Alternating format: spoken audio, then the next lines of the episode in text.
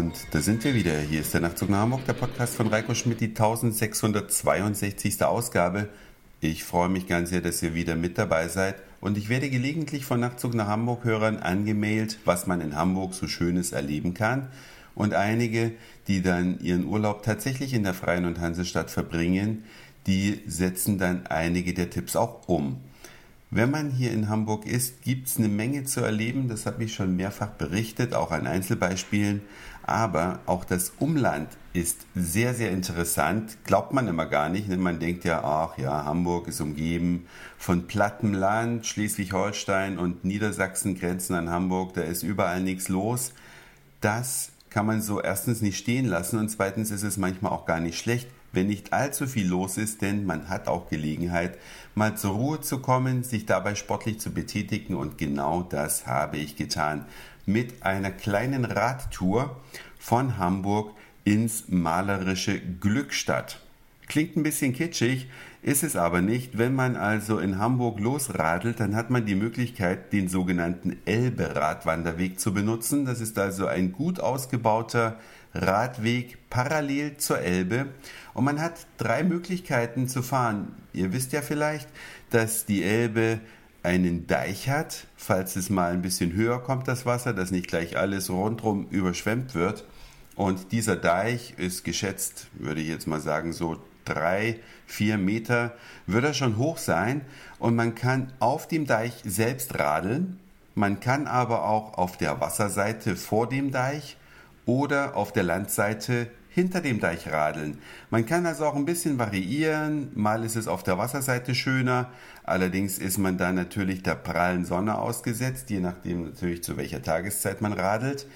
Manchmal ist auch der Ausbau des Radweges auf der Landseite ein bisschen besser. Also wer nicht so gerne durch so eine huckeligen äh, Dinger fährt, da sind so Gitterplatten häufig verlegt, besonders auf dem Deich oben drauf, also diese Betongittersteine. Mancher mag das einfach nicht, der kann dann auf der Landseite radeln, da ist es einfach wie auf einer Tischplatte radelt man da. Und die äh, circa 35 Kilometer sind auch locker zu schaffen an einem Nachmittag. Man radelt also in Hamburg los oder auch am besten in Wedel. Das ist ein kleiner Vorort von Hamburg und der liegt dann schon besonders günstig. Da kann man mit der S-Bahn hinfahren, da kann man die Fahrräder auch kostenlos mitnehmen. Und dann radelt man also durch eine schöne Gegend. Man hat überall so kleine Hofcafés, aber in allererster Linie hat man die Elbe auf der einen Seite und sehr schöne Natur auf der anderen Seite. Man hat Ruhe, keine Autos, weit und breit. Ja, und radelt da so vor sich hin, verausgabt sich vielleicht auch ein bisschen, wenn man mal so kleine Spurts einlegt. Und das ist eine Empfehlung, die gebe ich auch den Hamburgern, weil ich kenne viele Hamburger, die diese Radeltour noch nicht gemacht haben. Das lohnt sich also, da einfach mal an einem Sonntagmittag loszuradeln und dann gegen Abend in Glückstadt einzutreffen. Und Glückstadt, ein kleines Örtchen, ist so schön gelegen, dass es ja schwer zu beschreiben ist. Man kommt eigentlich an und denkt, man landet mitten in einem Reisekatalog. Kleine süße Häuschen um einen Marktplatz gruppiert.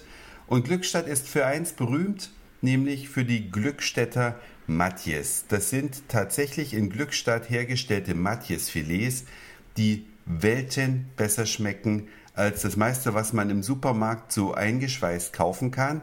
Muss mich da ein bisschen korrigieren. Hier in Hamburg gibt es in einigen guten Supermärkten auch Glückstädter Matjes zu kaufen. Die schmecken in der Tat sehr, sehr gut. Wirklich besser als das meiste, was man so kennt. Und die werden sorgfältig von Hand hergestellt. Man kann sich das in Glückstadt angucken. Da gibt es also in den Restaurants Hinweise und kleine Schaubildtafeln, wie vom Fang des Fisches bis zum fertigen Matjesfilet alles in Handarbeit gemacht wird. Und der kleine Aufpreis, den der Glückstädter Matjes äh, kostet, ist den Geschmack auf jeden Fall wert. Solltet ihr in euren Supermärkten vielleicht auch das Glück haben, Glückstädter Matjes zu erblicken, dann solltet ihr das kaufen. Die gibt es in verschiedenen Varianten, geräuchert, mit Rotwein, äh, getränkt oder mariniert, sagt man ja. Oder auch in Natur dazu eine einfache Backofenkartoffel mit ein bisschen Sour Cream und es kann schon gar nichts mehr schief gehen. das war's für heute. Dankeschön fürs Zuhören, für den Speicherplatz auf euren Geräten. Ich sag Moin, Mahlzeit oder guten Abend, je nachdem, wann ihr mich hier gerade gehört habt. Und vielleicht hören wir uns schon morgen wieder. Euer Reiko.